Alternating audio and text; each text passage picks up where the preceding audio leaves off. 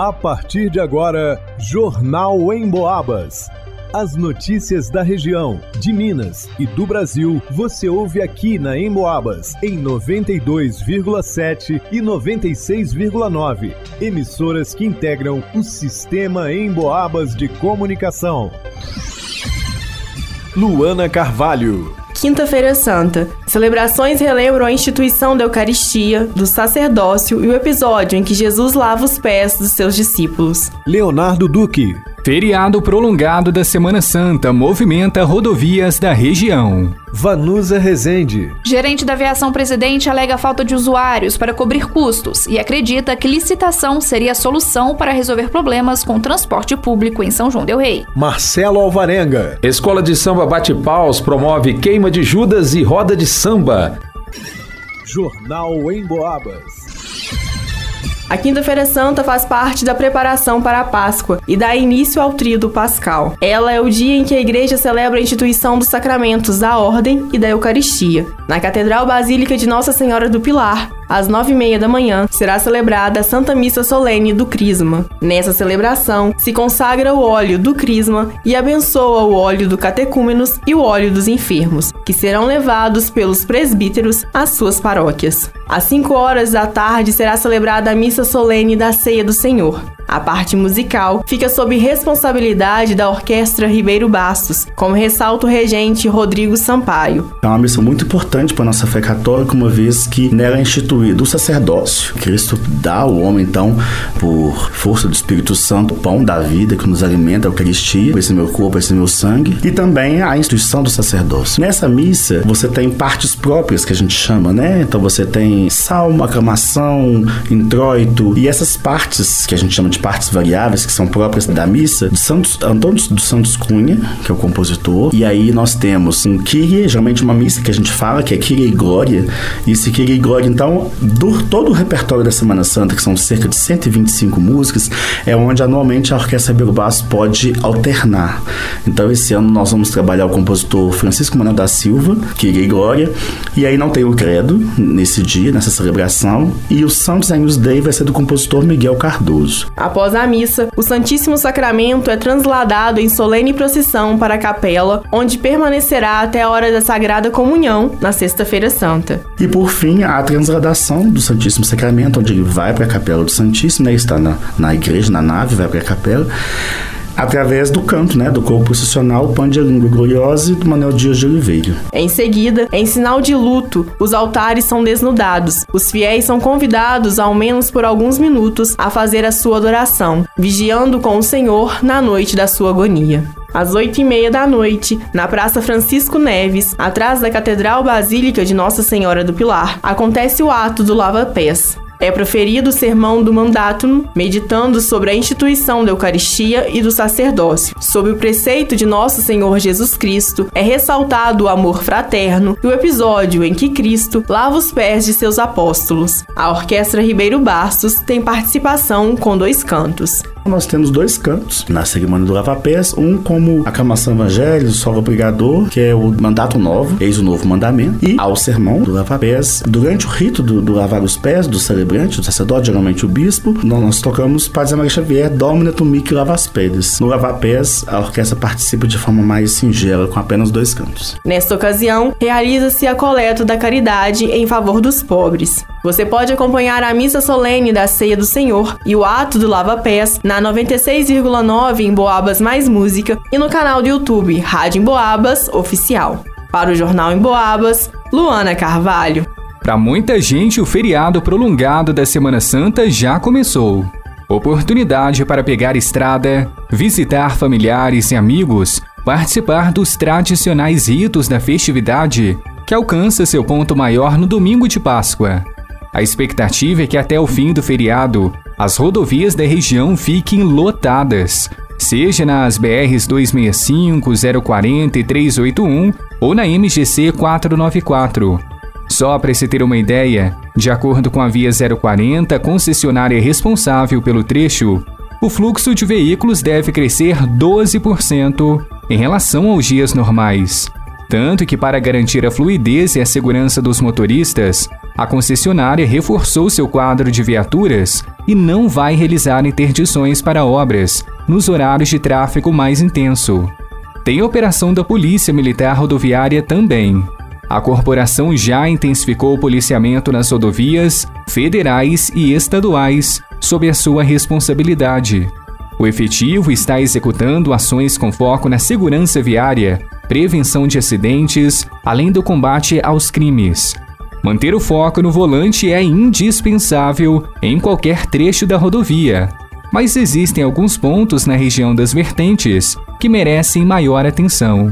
O sargento Nascimento da Polícia Militar Rodoviária cita quais são eles. Os locais aí, é, exemplo da BR-265, aí próximo ao, trevo de Tiradentes, que é o KM-248, na BR-265, KM-304, lá na ponte Tutinga, o KM-224 aqui, que liga aí Barroso, a, a Barbacena, ali próximo ao trevo de Barroso, alto índice de acidente, o 274 aí na curva do Jaguara, tá muito acidente também, aqui nesse trecho nosso da BR-494 de até Itapos, o KM-178, e nesse, nessa MGC 383, que, que é o que liga o nosso posto policial aqui até a Lagoa Dourada. Se possível, a recomendação é evitar os horários de pico. Hoje, quinta-feira santa, o movimento fica mais intenso entre uma hora da tarde e as 6 horas da noite. Amanhã, sexta-feira da Paixão, entre 5 horas da manhã e meio-dia. No sábado, tráfego normal e no domingo de Páscoa, entre uma hora da tarde e seis da noite. Para o Jornal em Boabas, Leonardo Duque. Falta de linhas, redução de horários, passagens caras, ônibus em más condições e outros problemas que são listados diariamente por aqueles que dependem do transporte público em São João Del Rei. Em entrevista ao programa Em Foco da Rádio Boabas Mais Informação, o gerente da Aviação Presidente, Reginaldo Lúcio de Freitas, destacou que o número de usuários não é suficiente para cobrir todas as despesas do transporte público. A aviação presidente, como assumiu lá em 2002, e eu entrei aqui na, na empresa no transporte público na MEI em 94, para você ter uma ideia, 94 transportava em média 30 mil passageiros por dia. Hoje a aviação presidente transporta no, no muito 6 mil passageiros por dia. A gente está falando de passageiro pagante. A gente, o, o passageiro que tem gratuidade por força de lei, a gente nem considera ele para cálculo. De acordo com Reginaldo, uma solução seria um subsídio para o transporte público por parte do poder público. O que, que a gente tem procurado ao longo desse período? É um subsídio, né, que é igual você tem a cidade de Congonhas, Lafayette, teve Ouro Preto, Mariana, e outras cidades que são Juiz de Fora que estão subsidiando o transporte justamente para quê? Que o valor da tarifa não seja muito pesado para o usuário que utiliza o ônibus no dia a dia. Então isso, o que que é esse subsídio? Não é dinheiro para a empresa, é um dinheiro que vai subsidiar a tarifa para que o usuário pague menos. O poder público em São João del Rei nunca concedeu tal subsídio e há anos a empresa vem atuando por meio de decretos. Outra solução seria uma licitação que garante o trabalho da empresa por alguns anos e justifique o investimento de compra de novos veículos, por exemplo. Seria ideal para a cidade, para a empresa e quem viesse eh, ganhar essa licitação, ele vai analisar o edital. Vai ter um subsídio? Qual vai ser o preço ofertado? Porque não adianta você chegar, eu, eu posso chegar para você que hoje falar, não, amanhã eu aumento as viagens em 100%. Para você ter uma ideia, se eu aumentar amanhã 100%, eu preciso de 90 mil litros de diesel para operar o que operava lá em 2018. 90 mil litros de diesel hoje, no preço que está saindo para a empresa, seria mais ou menos quase 500 mil. Se você pegar lá, a licita, pegar o, o ISS que a gente paga junto ao município, vai dar em torno de 683 mil a receita.